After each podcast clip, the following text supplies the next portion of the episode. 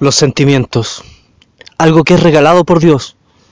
Una de las características que nos acercan al Señor.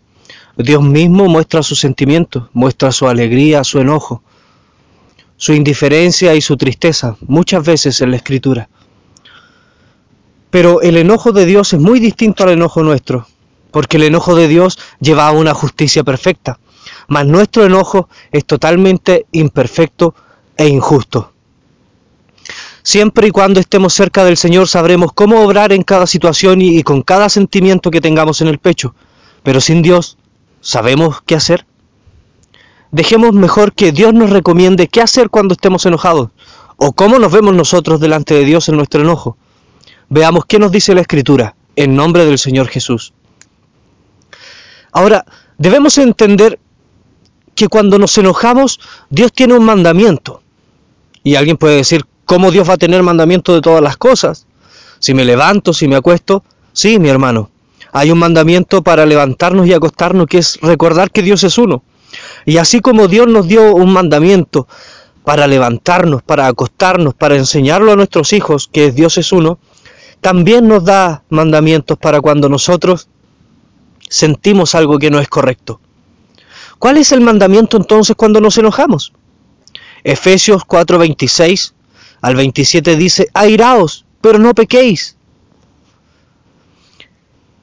Tienen permiso del Señor de enojarse, nos dice la Escritura, pero no pequen. No terminen haciendo que su enojo genere una situación aún más difícil de la que ya existe. No hagan que su enojo provoque una situación peor de la que ya está. Dice, airaos pero no pequéis no agraven la, condición de enojo a la condición de problema. No pequéis. No se dejen llevar por los impulsos malos de nuestro enojo, porque nuestro enojo está lleno de venganza. Pero cuando el enojo es de parte de Dios, viene lleno de justicia. Vemos las diferencias en el resultado del enojo de uno y otro, porque cuando Dios se enoja y hace justicia, todas las cosas se encaminan a perfección. Pero cuando nosotros nos enojamos y hacemos venganza, todas las cosas se encaminan a la destrucción. Dice, airaos pero no pequéis, no se ponga el sol sobre vuestro enojo, o sea, no pase un día completo enojado, ni llegue al siguiente día enojado, sino que antes de que acabe el día termine de estar enojado, pida perdón o converse con la persona. Y si la persona no le, pida no le pide perdón, va a ser difícil que su molestia se acabe. Pero luche contra esa molestia porque es mandamiento del Señor que nosotros no pequemos al enojarnos. Y es mandamiento del Señor que no pasemos más de un día enojados. Porque el enojo trae malas cosas, malos pensamientos. Lo que nosotros podemos pensar con enojo y con justicia ahora, más adelante puede convertirse en venganza.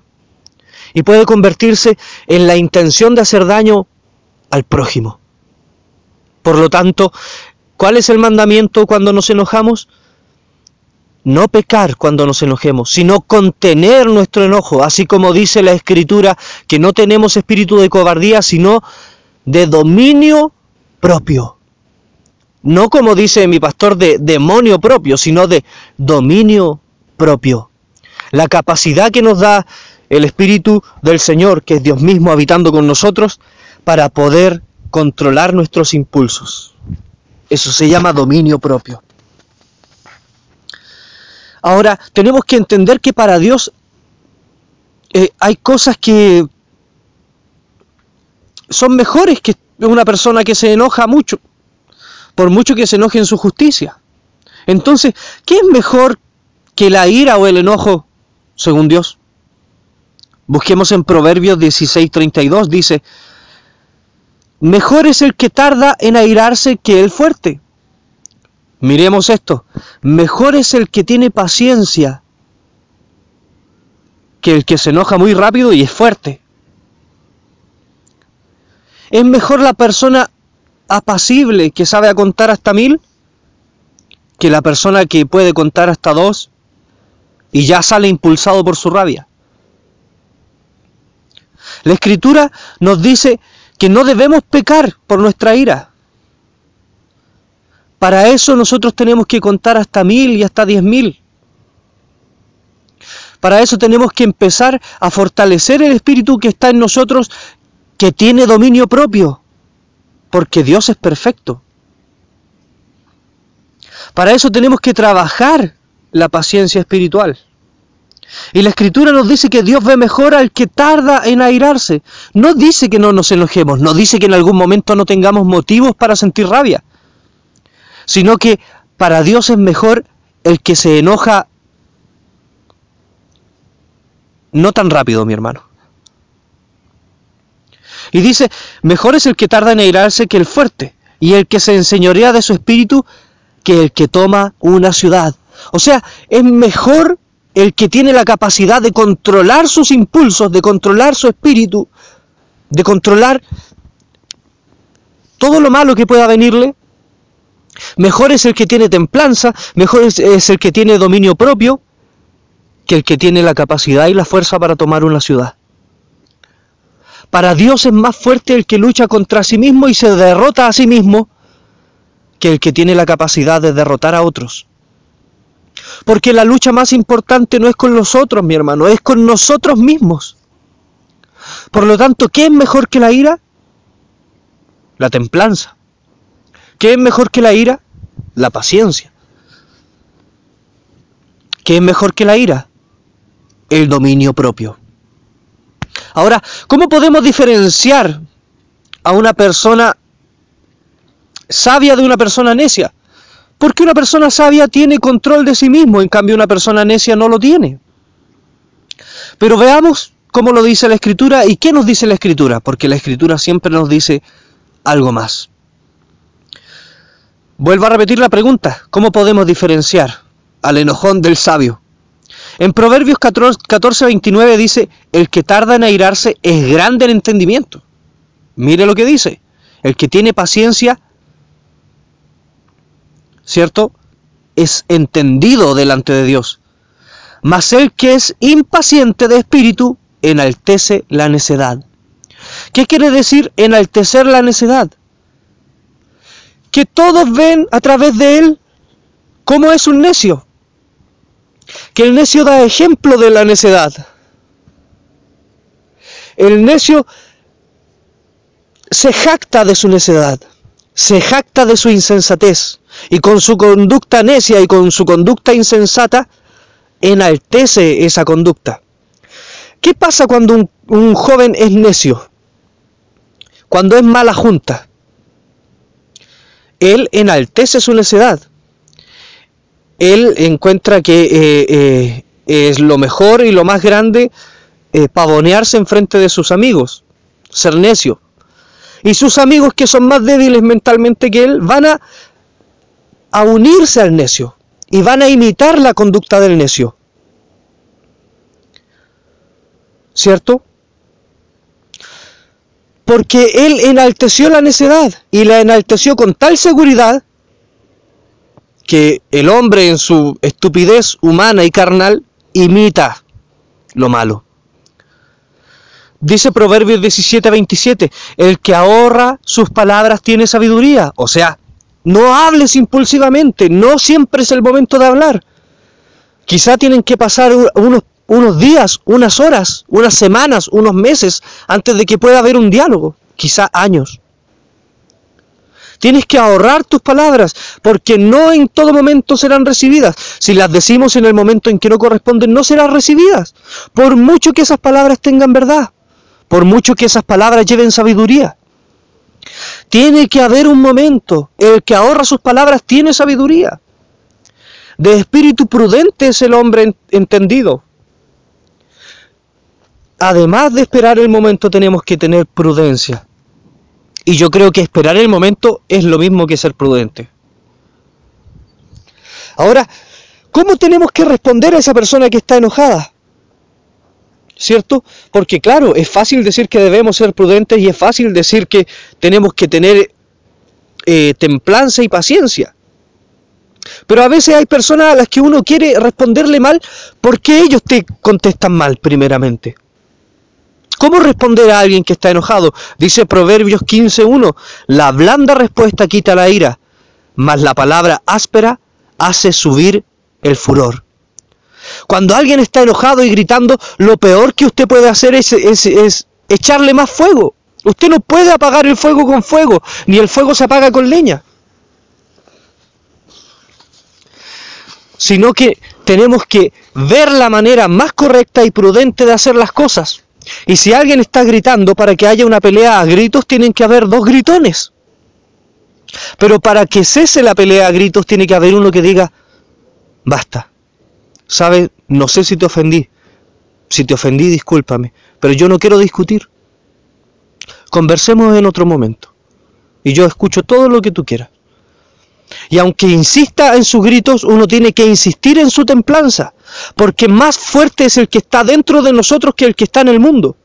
Por lo tanto, nosotros tenemos que vencernos a nosotros mismos y demostrarle a los demás quién es el que habita en nosotros. Y para eso tenemos que tener templanza. Entonces la manera correcta de responder a alguien que está muy enojado es con templanza y de manera blanda. La palabra áspera hace subir el fervor.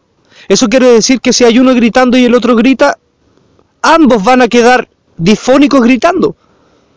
Porque el fervor de ambos va a subir. Ahora tenemos que entender también que tenemos que apartarnos de las personas que son eh, airadas y enojonas en extremo. No por nosotros, sino por ellos. ¿Por qué es más sano, perdón, no por ellos, sino por nosotros? ¿Por qué es más sano para nosotros apartarnos de la persona que siempre tiene una respuesta negativa? Es tan extremo el enojo de algunas personas que el proverbista escribe en Proverbios 21.9, mejor es vivir en un rincón del terrado, o sea, mejor es vivir a la intemperie, mi hermano. Eso es lo que está diciendo. Mejor es vivir en el patio, en el jardín, o afuera, en el potrero, ¿cierto? Que con una mujer rencillosa en casa espaciosa. O sea, es mejor vivir en la calle que vivir con alguien, eh, eh, que, vivir en una mansión con alguien enojón y peleador, pues mi hermano. Es mucho mejor vivir en la calle, imagínese. O sea, ¿cuántas personas en calidad de calle tienen una salud mental mejor que la nuestra? Ellos se apartaron de la sociedad y por lo mismo las únicas mañas que tienen que tolerar y aguantar son las de ellos mismos. Pero la escritura nos dice que puedes tener una mansión, pero esa mansión se convierte en infierno si hay una persona enojona. El ejemplo lo da con una mujer, pero el ejemplo se puede usar con un hombre, con un niño, con cualquier cosa, con cualquier tipo de persona. Porque lo que importa es la ira que pasa a llevar a los demás, que convierte el ambiente en un ambiente invivible. Hermanos, entendamos los consejos del Señor. No pequemos por nuestra ira. No dejemos que pase un día antes, antes de que se nos quite el enojo que se nos quite el enojo antes de que pase el día. Tengamos templanza, sepamos controlar nuestro espíritu y enseñorearnos de él, porque eso vale más que alguien que tenga el poder de tomar una ciudad completa. Tenemos que entender que el sabio se diferencia del necio en que el sabio tiene entendimiento y tiene paciencia y tiene templanza y puede manejar las situaciones. Y si hay alguien gritando, no alimentemos sus gritos, sino que respondamos sabiamente y con mansedumbre. Y ya llegará el momento, esperemos el momento para contestar. Y mi hermano o mi hermana, soltero o soltera, si su pareja es una persona que no puede controlar su carácter y que siempre está enojado, que siempre está tratando a las personas mal, que es mirador en menos, que contesta mal, entonces mi hermano es mejor que usted viva en la calle antes que viva con esa persona. Siga los, los, los, pasos que nos da la escritura. Siga las cosas que están escritas y nos va a ir bien. Porque si la escritura me dice que es mejor vivir en la calle que con un enojón en la casa, con una persona que es intolerable, entonces es así, porque la escritura no se equivoca, mi hermano. Así que atesoremos estos consejos, que no nos engañen y nos venza nuestro carácter, porque cuando venzamos nuestro carácter recibiremos la corona de justicia, porque el enojarse también es tentación. Mi hermano, Dios lo bendiga mucho. Amén.